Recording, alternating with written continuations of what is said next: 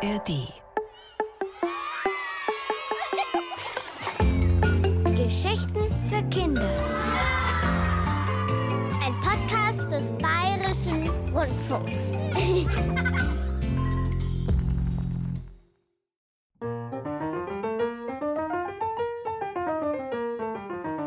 Samstag, der 16. April, 9.45 Uhr. Joram sitzt am Klavier und strickt. Er strickt sich einen bunten Pullover aus Tönen. Jede Tonleiter webt eine andere Farbe ins Wohnzimmer. Fusseliges Gelb wie ein dicker, flauschiger Wollfaden. Das ist B-Dur. Dann eine glatte, hellblaue Schnur. G-Moll. Meine Finger arbeiten, ohne dass mein Gehirn den Befehl dazu erteilen muss. Seit Jahren spiele ich diese Sachen. Jeden Tag in der gleichen Reihenfolge. Ich weiß genau, welche Farbe nach Gelb kommen muss, welche nach Hellblau, welche nach Grün.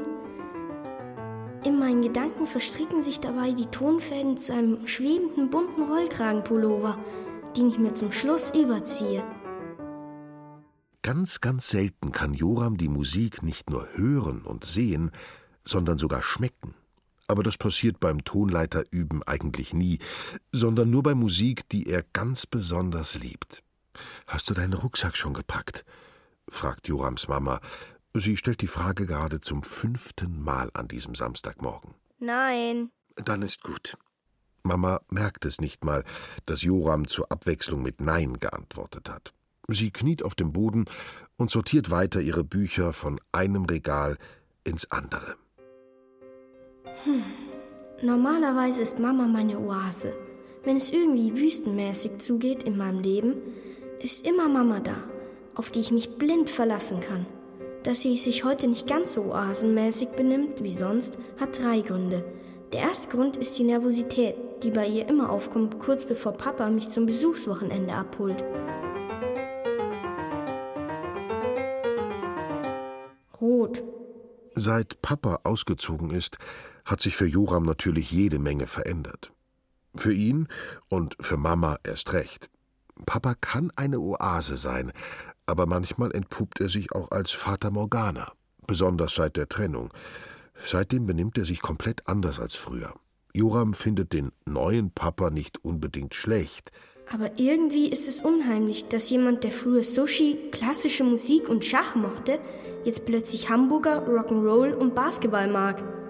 Auf der Liste der ersetzbaren Sachen, der Sachen, die Papa früher mochte und jetzt nicht mehr, stehe ich Gott sei Dank nicht mit drauf.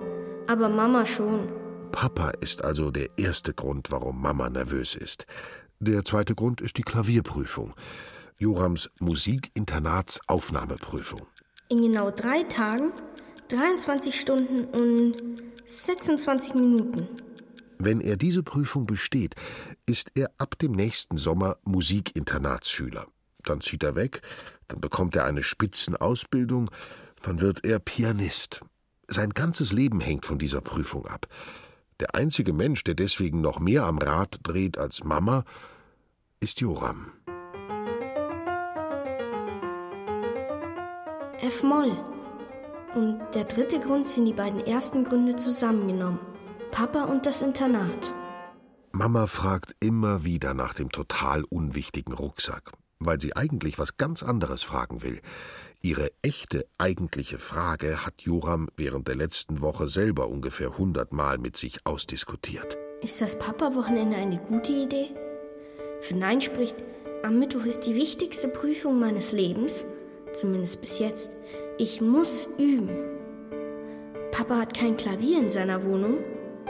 Wenn das Musikinternat mich nicht nimmt, denke ich vielleicht für immer und ewig, das übefreie Wochenende war schuld. Für Ja spricht, ich könnte mal an was anderes denken als an die Prüfung. Vielleicht. Papa wäre super sauer, wenn ich absagen würde. Mit Sicherheit. Mama und er würden Krach kriegen. Ich brauche kurz vor der Prüfung friedliche Eltern. Joram hat alles, wie immer, wenn etwas wichtig ist, in sein heiliges schwarzes Notizbuch eingetragen. Und weil es am Ende 4 zu 3 für Ja stand, hat er also beschlossen, das Wochenende bei Papa zu verbringen. Aber besonders überzeugt war er von dieser Entscheidung nicht. Und Mama erst recht nicht. Das weiß Joram ganz genau, auch wenn sie nicht offiziell protestiert hat. Aber je öfter sie nach dem Rucksack fragt, desto klarer wird, wie Mamas Protest sich anhört. Sag mal, hast du eigentlich deinen Rucksack schon gepackt? Der fast komplette Tonleiterpullover fällt in sich zusammen und Joram dreht sich auf seinem Klavierhocker zu Mama um. Mama, ich glaube, ich frage Papa, ob er mich schon morgen nach dem Frühstück nach Hause bringen kann. Dann verliere ich nur einen Übetag. Mama versucht gar nicht erst, ihre Erleichterung zu verbergen. Sie kommt zu Joram rüber und schmatzt ihm einen riesen Kuss auf den Kopf. Gott sei Dank. Joram ist auch erleichtert. Genau in dem Moment klingelt es. Seit Papa ausgezogen ist, hat er natürlich keinen Schlüssel mehr für ihre Wohnung. Ich verstehe das ja so, rein verstehmäßig. Aber es fühlt sich immer noch total bescheuert an, wenn Papa klingelt. Als Papa von dem neuen Plan hört, veranstaltet er trotz allem ein Donnerwetter. Ach nee. Jura muss üben? Das ist ja mal was Neues. Energisch wirft er sich den gepackten Rucksack über die Schulter. Er guckt dabei Mama an, obwohl es Joram war, der ihn gebeten hat, das Wochenende zu verkürzen. Heute ist es die Aufnahmeprüfung, wenn er dann genommen wird, ist es das nächste Konzert, der nächste Wettbewerb, die nächste Prüfung. Aber ich sag dir was, Nikola, ich habe Joram versprochen, ihn nicht hängen zu lassen, und das werde ich auch nicht tun. Ich sehe ihn alle 14 Tage für ein läppisches Wochenende.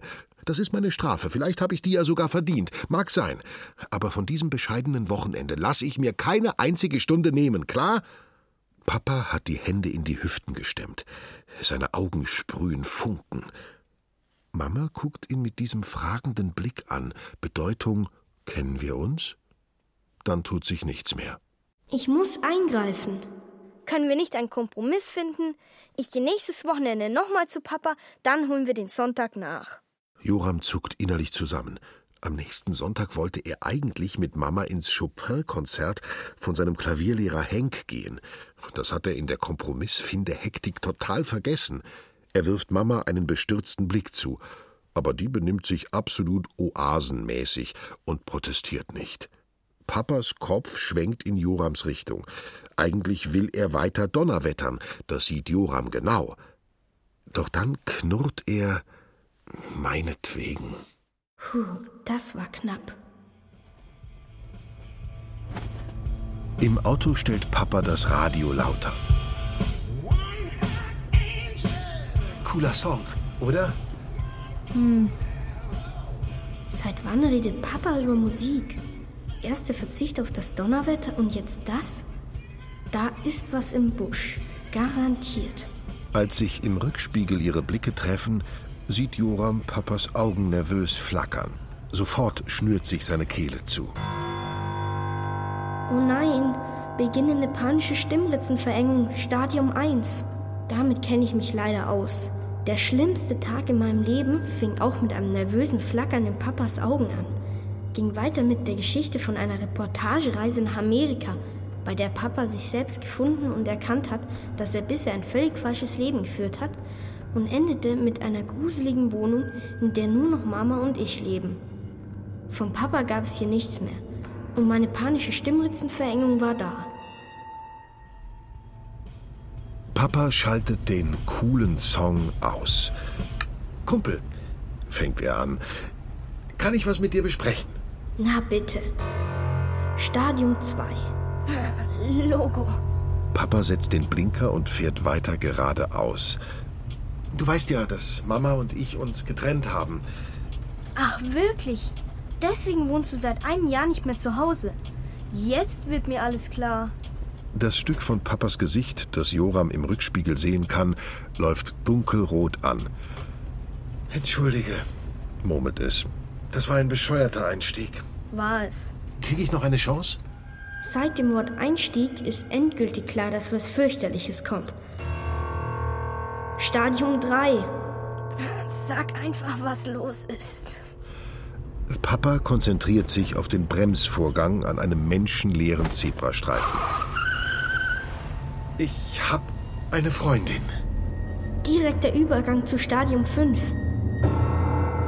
Totaler Wortstaub.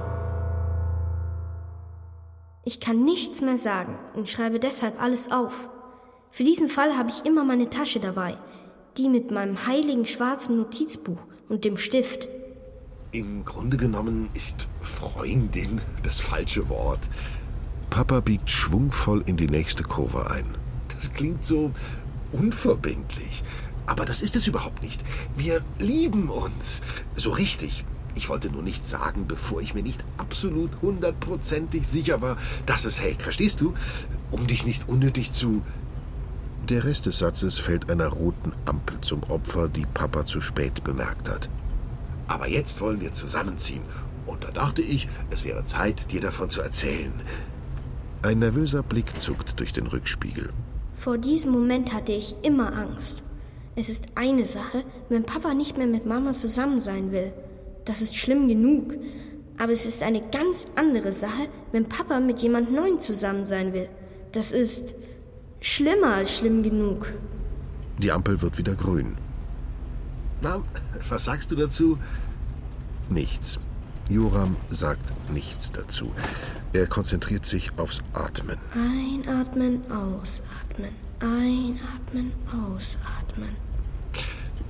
Weißt du, meint Papa, ich habe in meinem ganzen Leben noch nie so ein gutes Gefühl gehabt. Eva ist wirklich anders. Als Mama. Einatmen, ausatmen. Einatmen, ausatmen. Und soll ich dir noch was sagen?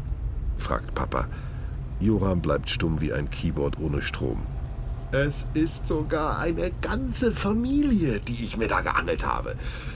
Eva lebt mit den Eltern von ihrem Ex-Mann zusammen. Ex-Mann ist auch wieder so ein falsches Wort. Er ist ihr toter Ex-Mann, was natürlich einen riesen Unterschied macht. Also, sie ist Witwe, nicht geschieden. Ich will nichts mehr hören. Ich hätte jetzt gerne Ohren, die ich ganz fest zuknaffen kann, bevor Papa mir auch noch was von Kindern erzählt. Ich will nicht, dass die Frau Kinder hat. Ich will nicht, dass Papa mit fremden Kindern mehr Zeit verbringt als mit mir.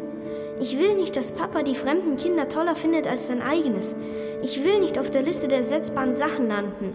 Und stell dir vor, sie hat drei Töchter. Einatmen, ausatmen. Einatmen, ausatmen. Da herrscht immer viel Trubel, kannst du dir ja denken, bei so vielen Leuten. Äh, die älteste ist ungefähr so alt wie du. Sie heißt Elisa. Ihr werdet euch mögen.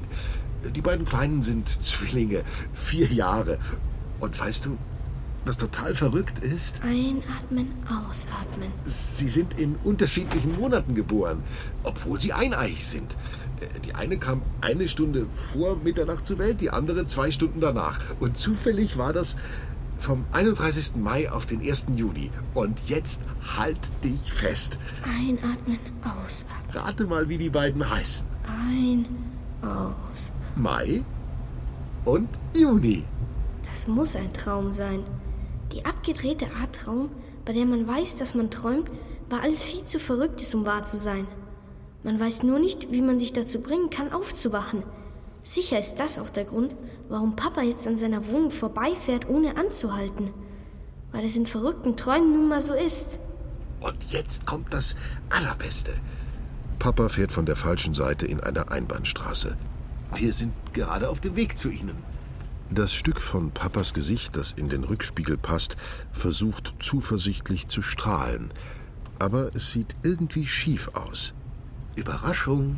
Ein, aus, ein, aus, ein, aus, ein, aus, ein, aus, ein. Joram fischt das Notizbuch aus seiner Tasche und schreibt in zittriger Spiegelschrift auf die letzte Seite: Das ist nicht dein Ernst.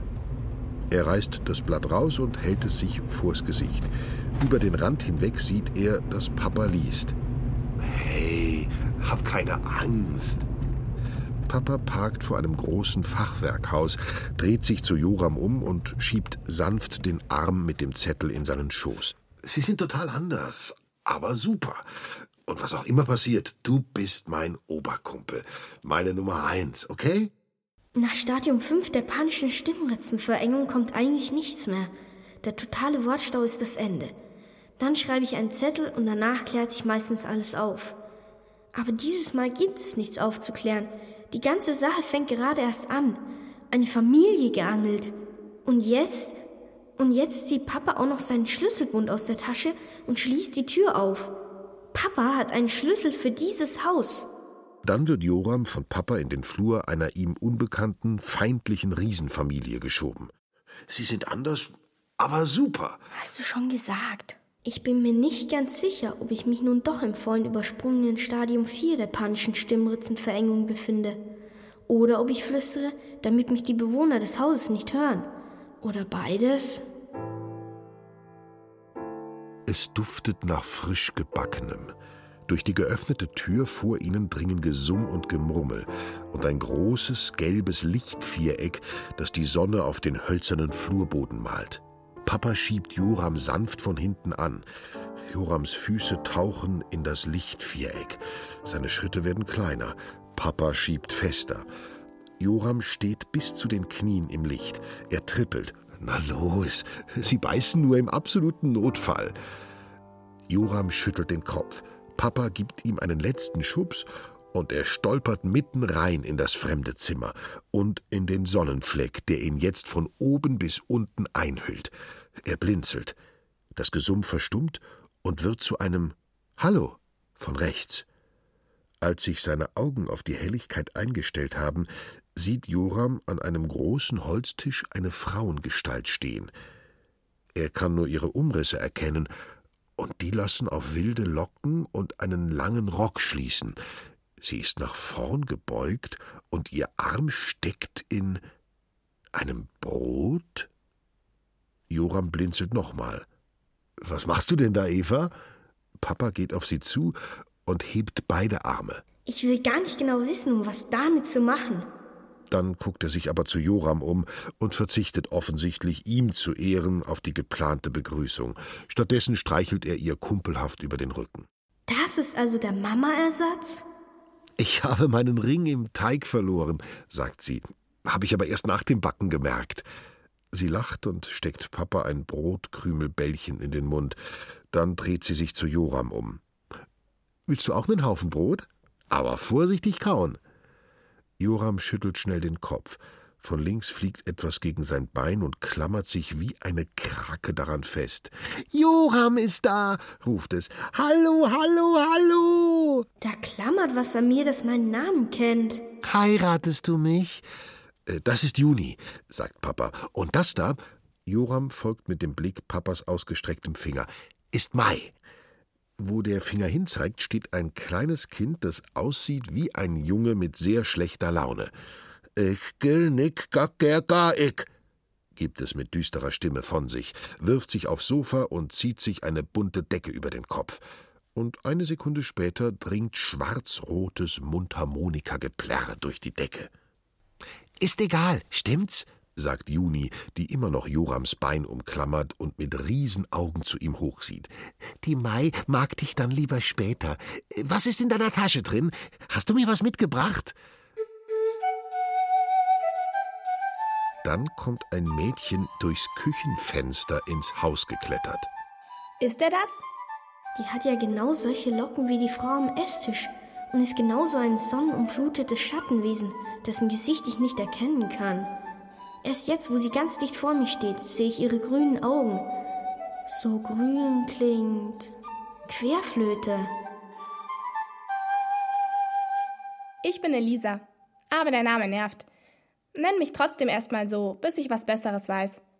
Ich habe beschlossen, dass wir uns mögen, weil wir jetzt sowas wie Bruder und Schwester sind. Da ist es praktischer, wenn wir uns nicht dauernd in die Wolle kriegen. Oder? Wie siehst du das? Bruder und Schwester? Elisa mustert Joram von oben bis unten. Irre, dass du der Sohn von Tristan bist. Junge, Junge. Was um alles in der Welt heißt denn das? Joram schickt Papa einen fragenden Blick. Papa schickt Joram ein beruhigendes Mini-Kopfschütteln zurück. Bedeutung? Höchstwahrscheinlich. Mach dir bloß keine Sorgen. Sie meint es anders. Aber super oder so. Ha! Ruft Eva und hält triumphierend einen dicksteinigen Ring in die Luft. Einatmen, ausatmen, einatmen, ausatmen. Juni zieht an Jorams Ärmel und schmelzblickt ihn an.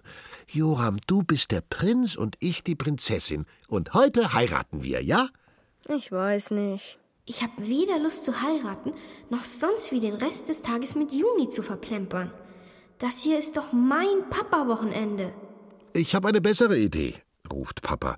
Er klemmt sich Juni unter den Arm, Füße voran und flüstert Elisa zu: Mehr als ein Vorsprung ist für euch nicht drin, das weißt du. Dann trabt er mit dem Kicherpaket ins Wohnzimmer und Elisa geht zur Garderobe. Tristan ist wirklich nett. Er kümmert sich voll, aber er versucht nicht, uns zu bevatern. Aha. Bevatern? Elisa kramt in einer Schublade rum. Hier muss doch irgendwo das rote Tuch sein. Das mache ich nämlich immer an die Klinke. Da wissen die Kleinen, dass sie Zimmerverbot haben. Eigentlich gehören ja alle Zimmer allen, aber wenn einer mal allein sein will, macht er das rote Tuch an die Klinke. Mai kommt ja sowieso nicht rein, wenn du da bist, aber Juni probiert es garantiert in zwei Minuten nochmal. Spätestens. Mai hat nicht so tolle Laune, was? Vielleicht sind wir ja Seelenverwandte. Du bedrohst das Universum. Ich bedrohe das was? Na, das Zwillingsuniversum. Mai ist am liebsten nur mit Juni zusammen. Aber Juni flippt total aus, sobald ein männlicher Planet in ihre Umlaufbahn kommt. Da hat Mais Anziehungskraft dann keine Chance mehr. Also. Bedrohe ich das Universum, schon klar. Genau. Elisa zerrt ein rotes Tuch aus der Schublade. Hier ist es ja. Und dieses wirre Zeug, was sie redet? Zwillingssprache.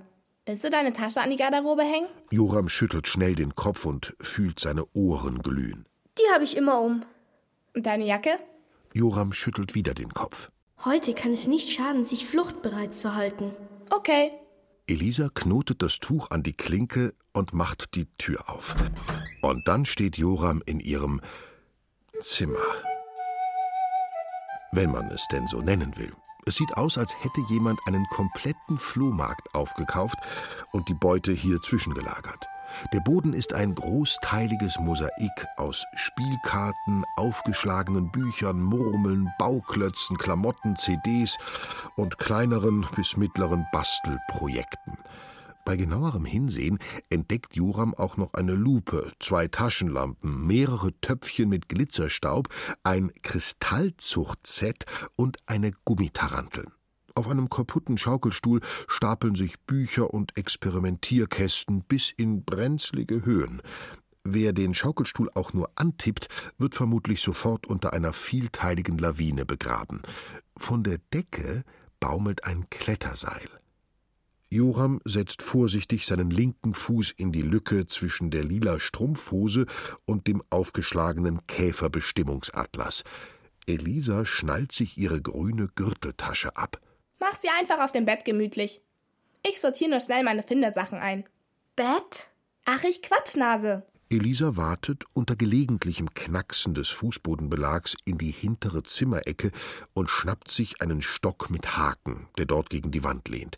Sie stellt sich auf die Zehenspitzen, fädelt den Haken in eine Öse in der Decke und hängt sich mit eingezogenen Beinen an sein unteres Ende. In Zeitlupentempo klappt ein Holzgestell aus, fährt runter bis auf halbe Zimmerhöhe und trifft mit einem dumpfen Dong auf die freie Wand. Elisa am Stiel landet mit dem Po haarscharf neben dem Chemiekasten, und das Chaos ist um ein Bett reicher. So, da ist es. An dem Seil geht's hoch. Joram kann dieser Aufforderung gerade nicht nachkommen. Seine Augen schlürfen noch das ganze Tohu Wabohu in sich rein. Jetzt hat Elisa anscheinend gefunden, was sie wollte. Sie hält ein buntes Kistchen in der Hand und öffnet den Reißverschluss ihrer Gürteltasche. Sag mal, was hältst du von Ronja? Ronja Räubertochter? Quatsch. Ronja Bonnekamp. Oder findest du Rebecca besser? Was um alles in der Welt? Penelope fand ich ja auch mal ganz gut, aber irgendwie war der mir dann doch zu speziell, wenn du weißt, was ich meine. Aber Tiffany und Mira sind schön, oder? Tiffany? Liebevoll betrachtet Elisa jedes Steinchen, jeden Kronkorken und jedes Einmachgummi, bevor sie die Sachen einsortiert in das überquellende Chaoskistchen, das gleich wieder im Chaosregal verschwinden wird, im Chaoszimmer. Wovon sprichst du eigentlich? Ich meine, worüber unterhalten wir uns gerade? Über einen Namen für mich. Du hast einen Namen. Ich weiß, dass ich einen Namen habe, aber der Name ist übelst unterirdisch. Spricht sie jetzt etwa langsamer mit mir? Was gefällt dir nicht an Elisa? Er passt einfach nicht zu mir. Findet wer? Finde ich. Und ich muss es wissen. Ich kenne mich schließlich am besten. Ich habe noch nie darüber nachgedacht, ob mein Name zu mir passt oder nicht. Es war für mich eine Bezeichnung wie Tisch oder Klavier oder. Also was ist nun? Elisa schüttelt das Kistchen ein bisschen, damit die neuen Sachen in die Zwischenräume sickern können und der Deckel zugeht. Ronja, Rebecca, Tiffany oder Mira? Ich glaube nicht, dass ich da mitreden kann. Warum nicht? Weil ich dich überhaupt nicht kenne und deswegen weiß ich auch nicht, was zu dir passt. Gutes Argument. Aber nur die halbe Wahrheit. Du drückst dich gern vor Entscheidungen. Wie bitte? Das ist doch wirklich der Hammer. Wahrscheinlich wäre es das Klügste, mich gar nicht erst auf so eine Diskussion einzulassen. Ignorieren und innerlich drüberstehen. Aber dass sie sich einbildet, solche Sachen über mich zu wissen. Woher hat sie diese tolle Information überhaupt? Hat etwa Papa? Bevor Joram etwas sagen oder überlegen schweigen kann, hangelt sich Elisa in affenartiger Geschwindigkeit zum Bett hoch und hockt sich auf die Kante. Einladend schwingt sie das Kletterseil in Jorams Richtung. Okay, komm hoch. Lernen wir uns kennen. Willst du zuerst oder soll ich? Joram kann nicht sofort antworten. Seile hochklettern ist nicht so sein Ding. Vor allem nicht mit Jacke und Tasche und Zuschauer. Zuerst was? Zuerst fragen. Immer abwechselnd schlage ich vor. Du weißt doch sowieso schon alles über mich. Wie kommst du denn darauf? Naja, Papa, also mein Vater, dein Evas Herr Je Tristan hat euch doch schon alles über mich erzählt. Hm. Du heißt Joram, bist zehn und spielst krass gut Klavier. Und du bist nicht so der Sportfreak. Das ist alles? Das hat Papa über mich erzählt? Name, Alter, Hobbys, aus? Nein, nicht jetzt, nicht die panische Stimmritzenverengung. Stimmt. Sonst weißt du nichts über mich? Ich hab nicht mitgeschrieben. Lass uns einfach anfangen und wenn mir was bekannt vorkommt, sage ich dir Bescheid, okay? Okay. Also, wer fängt an? Ist mir egal. Siehst du, du drückst dich vor Entscheidungen. Einatmen, ausatmen. So, okay. Ich werde Elisa beweisen, dass ich nicht der Fluffy bin, für den sie mich offenbar hält. Name, Alter, Hobbys. Elisa, elf machen. Was machen? Was gerade so ansteht. Sachen finden, Experimente machen, Erfindungen bauen, Leute ansprechen, Wege ausprobieren, Geschichten erfinden, malen. Machen eben. Kennst du doch. Ich bin dran. Glaubst du, es stimmt, dass das Universum keine Grenzen hat? Das soll eine Kennenlernfrage sein? Äh, keine Ahnung. Fluffy Alarm. Ich meine, ja, ich glaube, das stimmt. Habe ich mal was drüber gelesen. Ja, aber wer hat's geschrieben? Woher wollen die das denn wissen mit den Grenzen? Sind sie da gewesen und haben es mit eigenen Augen gesehen? Ich finde das voll krass, du nicht? Zu sagen, dass es etwas nicht gibt, bloß weil es noch keiner gesehen hat. Junge, Junge. Du bist wieder dran. In welche Klasse gehst du? Nein, was habe ich bloß gefragt? Wenn sie mich jetzt zurückfragt, muss ich auspacken. Offenbar hatte Papa den großartigen Plan, mich selbst erzählen zu lassen, dass ich hochbegabt bin. Dabei weiß er genau, wie sehr ich das hasse. Fünfte. Und du? Sechste. Ich denk, du bist zehn. Hast du eine Klasse übersprungen oder was? Ja. Dann müsstest du aber in der fünften sein, so wie ich. Okay, Elisa ist der Typ Mitrechner. Jetzt gibt es kein Zurück mehr, nur noch mein Mantra. Es ist kein Grund, sich zu schämen. Es ist kein Grund, sich zu schämen. Ich bin mit fünf in die Schule gekommen. Bist du so ein Hochbegabter? Ja. Krass. Hohn, Spott, Furcht, Entsetzen, Bewunderung, Oberfluffy-Alarm? Ich weiß es einfach nicht. Es war eher ein neutrales Krass, so wie Ach, sieh an, schon wieder Weihnachten. Da fällt mir ein. Bescheid. Bescheid? Ja, ich wollte dir doch Bescheid sagen, wenn mir was einfällt, was Tristan über dich erzählt hat. Aha, nämlich. Du willst auf so ein Musikinternat gehen. Stimmt's? So ein Musikinternat. Ich kann mir genau vorstellen, wie Papa das erzählt hat. Mit Augenrollen und ich bin total dagegen Stimme. Und Internate sind nur was für Fluffys Tonfall. Ja, aber das Internat ist echt ziemlich cool. Wieso aber? Joram fühlt seine Ohren glühen. Also dann ohne aber. Es ist cool, okay? Und außerdem muss ich sowieso erstmal die Prüfung am Mittwoch bestehen. Ach genau. Da bin ich ja mal gespannt. Gespannt? Anscheinend ist dir nicht ganz klar, wie wichtig diese Prüfung für mich ist. Wie sollte es auch, wenn sie nur vom Papa davon gehört hat? Aber ich habe keine Lust, dass Elisa die Internatsgeschichte genauso sieht wie Papa. Wenn sie mich wirklich kennenlernen will, dann muss sie als erstes die Sache mit der Musik kapieren. Das Musikinternat ist eins von den besten. Es wäre eine Riesenehre, wenn die mich nehmen würden. Jedes Jahr gewinnen Schüler von diesem Internat wichtige Stipendien und Preise. Die Lehrer sind alle Professoren von der Musikhochschule. Man lernt als zweite Fremdsprache Italienisch und. Ratte ich jetzt hier den Internatsprospekt runter? Es muss doch noch was geben, das wirklich Joram-mäßig ist. Etwas, das Elisa sofort klar macht, wie sehr ich Klavierspielen liebe. Klingt doch toll. Ist es auch. Elisa fängt an, sich ein Nest aus Locken zu fieseln. Dabei summt sie ganz leise eine grün-silberne Melodie. Oh Mann, ich habe keinen blassen Schimmer, wieso mein Herz jetzt eigentlich so puckert. Joram macht die Augen zu. Elisa achtet sowieso nicht auf ihn, die sitzt nur da und fieselt und summt. Hinter Jorams geschlossenen Lidern ist alles silbergrün. Das viele Üben macht mir nichts aus, weißt du? Sogar das Technikprogramm mit Tonleitern und Akkorden und so finde ich ganz okay. Im Internat muss man logischerweise dauernd üben, ist ja klar. Da bin ich also schon mal im Vorteil. Dass man so viel von zu Hause weg ist, ist vielleicht am Anfang nicht ganz so leicht. Besuchswochenenden sind nämlich nur alle 14 Tage. Aber ich denke mal, dass man sich daran gewöhnt. Bei mir ist es ein bisschen heftiger vielleicht, weil meine Eltern mich ja unter sich aufteilen müssen. Ich sehe sie also beide nur einmal im Monat.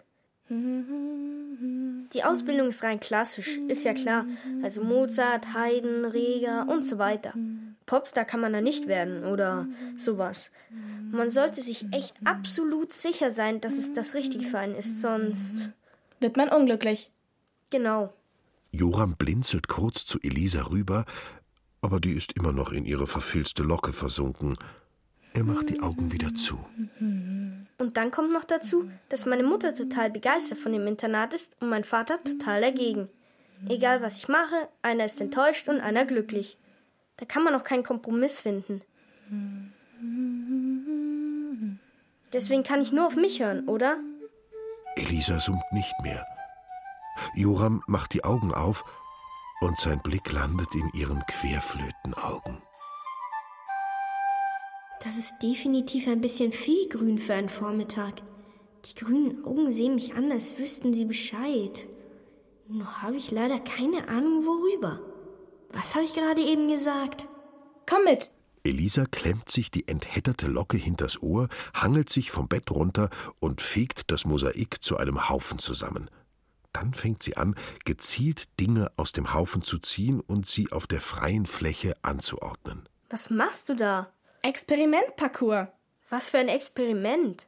Weißt du, ich glaube, dass man jedes Problem mit einem Experiment lösen kann. Man kann jahrelang über die Sachen nachdenken. Man kann aber auch einfach ausprobieren, was am besten funktioniert. Äh, was ist denn das Problem, das wir mit einem Experiment lösen müssen? Ob du auf dieses Internat willst. Ob ich auf dieses Internat will? Jetzt komm endlich runter. Elisa drapiert Bauklötze zu Bahnen. Sie stellt einen Sackgassentunnel aus einem Strumpf auf, offen gehalten mit den beiden Hälften eines durchgebrochenen Essstäbchens. Sie kreiert ein kleines Labyrinth aus Bauklötzen, verschließt einige Gänge mit Murmeln, lehnt Rutschbahnen an Kletterwände und schichtet Treppen aus Döschen auf. Sie quetscht einen fetten Streifen Flüssigkleber auf ein Blatt Papier und platziert zum krönenden Abschluss die Gummitarantel neben einem Kochbuch. So, jetzt brauchen wir nur noch den Käfer. Den Käfer? Logo. Was meinst du, wer sonst durch den Parcours laufen sollte? Tristan? Klar, der Käfer. Mir ist sowieso alles egal. Kommst du? Elisa klettert aufs Fenstersims, sieht Joram kurz an und springt dann raus in den Garten. Das ist alles so dermaßen lächerlich. Ich steig da doch jetzt nicht hinterher, sondern gehe lieber Papa suchen und sage ihm, dass ich nach Hause will. Klavier üben. Das Donnerwetter nehme ich tausendmal lieber in Kauf als diesen Schwachsinn hier. Als er das Wohnzimmer betritt, fliegt ihn Juni an. Von Kopf bis Fuß eingehüllt in bunte Tücher, eine kleine Pappkrone auf dem Kopf. Oh, mein Prinz, du hast mich gefunden, komm mit mir ins Schloss, es ist schon alles fertig für die Hochzeit. Juni zieht an seinem Arm.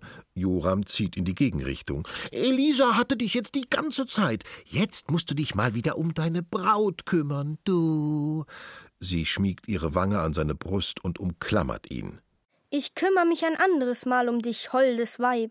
Prinzessin Krake lässt los, reckt ihren Kopf hoch und guckt Joram mit den größten Kulleraugen an, die er je gesehen hat. Jetzt muss ich meinen Vater, den König des Nachbarreiches, finden und eine hoheitliche Besprechung halten. Warte auf mich, bis ich meine Mission erfüllt habe. Okay, quietscht Juni und verkrümelt sich zu Mai aufs Sofa. Keikugahak, Joram ik koll lieb. Koko, knurrte Mai. Na, Kumpel? Papa sitzt hinter ihm in einem Sessel und liest Zeitung. Er ist geschminkt und trägt einen spitzen rosa Hut auf dem Kopf. Joram runzelt die Stirn. Alles klar bei Elisa und dir? fragt Papa verschwörerisch. Spielt ihr schön? Spielen? Ja klar, wir spielen Wer wird Pianist? Willst du mitmachen? Aber sei vorsichtig, der Hauptpreis ist ein Musikinternat. Oder der Hauptpreis ist kein Musikinternat. Kumpel, bist du noch da? Äh, Logo, du, Papa. Fly me to the moon and let me play among the stars. Joram kann nicht weitersprechen. Da ist plötzlich Jazzmusik, auch noch sein Lieblingsstück.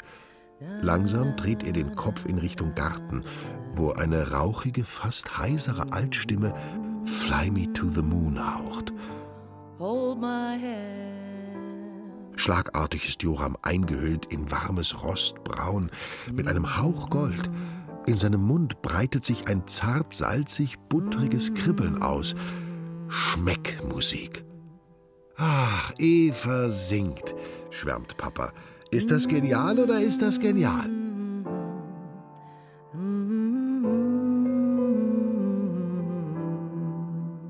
Joram hat Gänsehaut. Ich hätte überhaupt nie zu Papa gehen dürfen. Ich muss zurück zu meinem Klavier und üben. Vielleicht auch nicht. Vielleicht spiele ich mich seit Monaten auf den größten Fehler meines Lebens zu. Vielleicht will ich gar nicht auf dieses Internat. Vielleicht hat Papa ja recht und ich verbaue mir mein Leben, wenn ich mich mit zehn Jahren schon auf eine Karriere als klassischer Pianist festlege. Ich kann's nicht fassen. Stammt diese Antwort wirklich von mir? Da bist du. Guck mal, ist der nicht einfach perfekt? Ich glaube, so einen großen hatte ich noch nie. Elisa hält Joram einen zappelnden Mistkäfer unter die Nase. Mit der freien Hand packt sie Joram stürmisch am Ärmel und zieht ihn hinter sich her zurück zu ihrem Zimmer. Die hoheitliche Besprechung hat sich wohl erledigt, ruft Papa ihm nach. Joram kann das Grinsen in seiner Stimme hören. Zurück in Elisas Zimmer setzt sie den Käfer vor dem Labyrinth ab und hockt sich auf den Boden. Okay, die Regeln sind kompliziert und unlogisch. Deine vielleicht, aber ich werde mich nicht verrückt machen lassen. Nicht von einem Käfer, nicht von Elisa und nicht von sonst wem. Und erst recht nicht von einer singenden Mama-Ersatzfrau. Ich werde die Lage ruhig und sachlich analysieren. Und danach kann ich mit einem guten Gefühl endlich von hier abhauen. Das sind meine Regeln und die sind einfach und logisch. Der Käfer richtet sich ein Stück nach links aus, dann ein Stück nach rechts, krabbelt aber nicht los. Im Grunde kommt es nicht darauf an, was der Käfer genau macht, sondern nur, wie du es verstehst. Aha. Wieso fühlt es sich plötzlich so an, als wäre ich mir mit dem Internat nicht mehr tausendprozentig sicher? Der Käfer setzt sich in Bewegung. Pass auf. Jede Winzigkeit ist Teil des kosmischen Plans. Alles, was passiert, soll auch passieren. Das ist natürlich ziemlich hart, wenn man sich klar macht, wie viele üble Sachen jeden Tag passieren. Aber es hat ja keiner behauptet, dass der kosmische Plan allen immer nur Gutes bringt. Oder liege ich da falsch? Nein, nein. Möglichkeit 1, ich schlafe. Das ist alles nur ein verrückter Traum. Ich finde, dass vieles, genau gesagt alles für diese Möglichkeit spricht. Aber ich will es mir nicht so einfach machen. Analyse ist Analyse, selbst im Traum. Der Käfer müht sich damit ab, über die Außenwand vom Labyrinth zu krabbeln. Irgendwie ist er hängen geblieben. Elisa riecht an ihrem Fuß. Deswegen nutzt einem Denken oft auch nicht wirklich. Klar kann man sich immer überlegen, wie man was machen will. Aber dann kommt die Situation und alles, was du vorhattest, ist hin, weil die Busfahrer streiken. Oder der See zugefroren ist.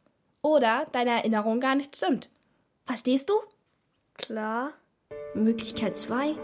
Ich bin wach, aber total verwirrt durch die ganzen Neuen von Papa. Wenn ich morgen früh zu Hause bin, ist alles wieder normal. Und ich werde mich fragen, wie ich mich jemals fragen konnte, ob ich wirklich aufs Internat will. Und deswegen, komm Käferchen, krabbel schön über die Klötzchenkante.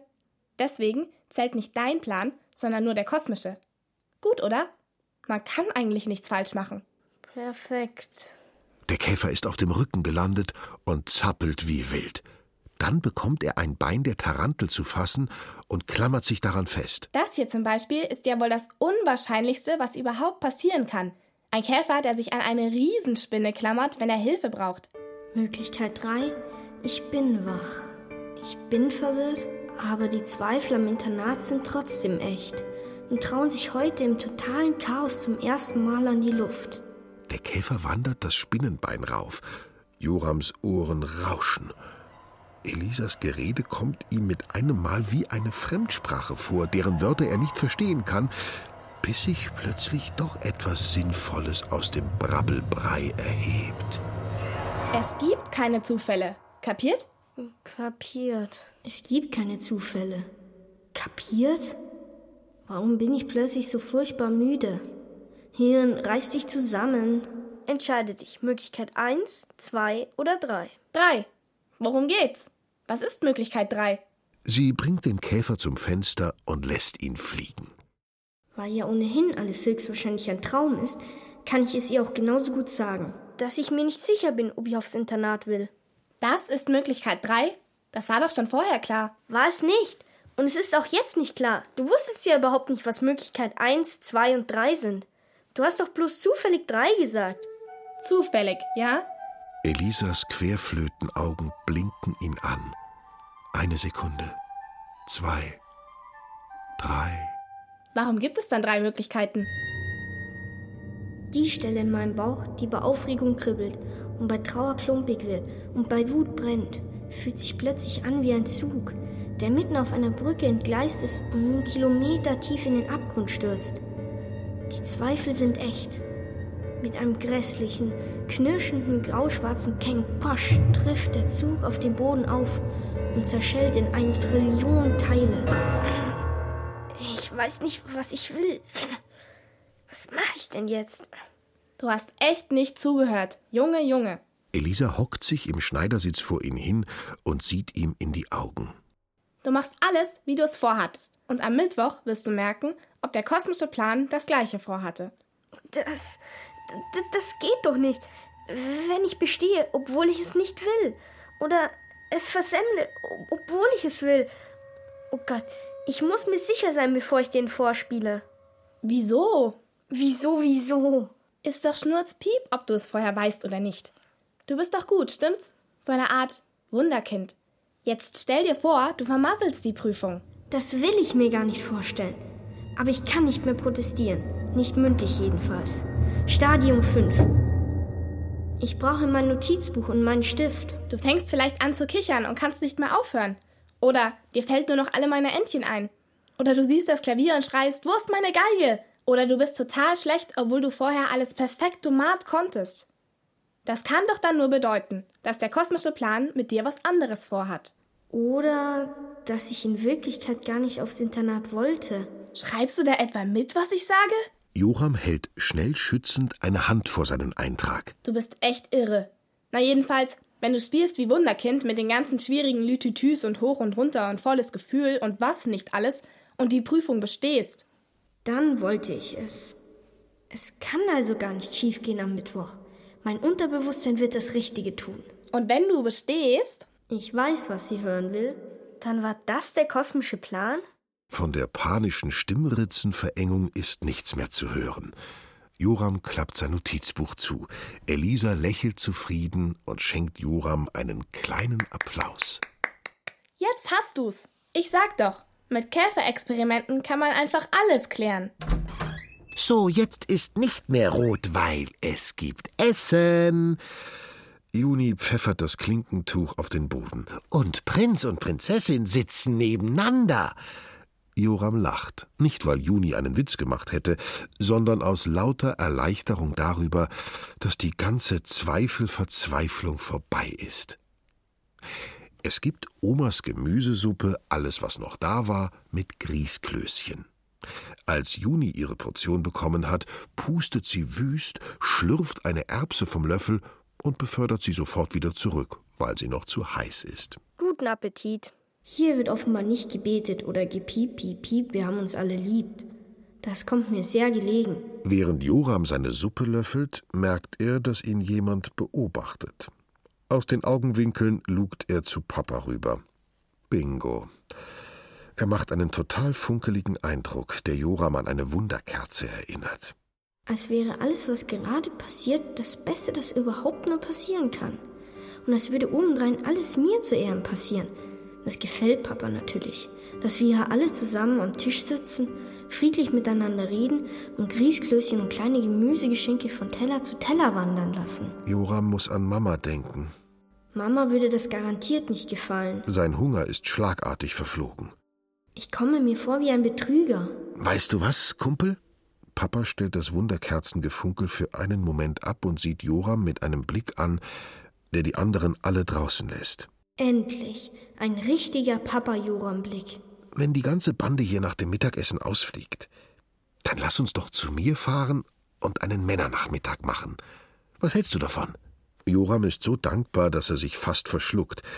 Er nickt und schickt Papa einen Joram-Papa-Blick zurück. Beim Abschied knuppeln sich alle im Flur. Bin ich froh, dass sich die ganzen Neuen hier lassen, aber das Ergebnis vom Käferexperiment mit nach Hause nehmen kann. Wir sehen uns, Bruderherz. Elisa funkelt Joram mit einem so breiten Grinsen an, dass seine Mundwinkel nicht gehorchen, als er ihnen befiehlt, unten zu bleiben. Und denk dran, du musst nur den kosmischen Plan erfüllen. Yes, ma'am.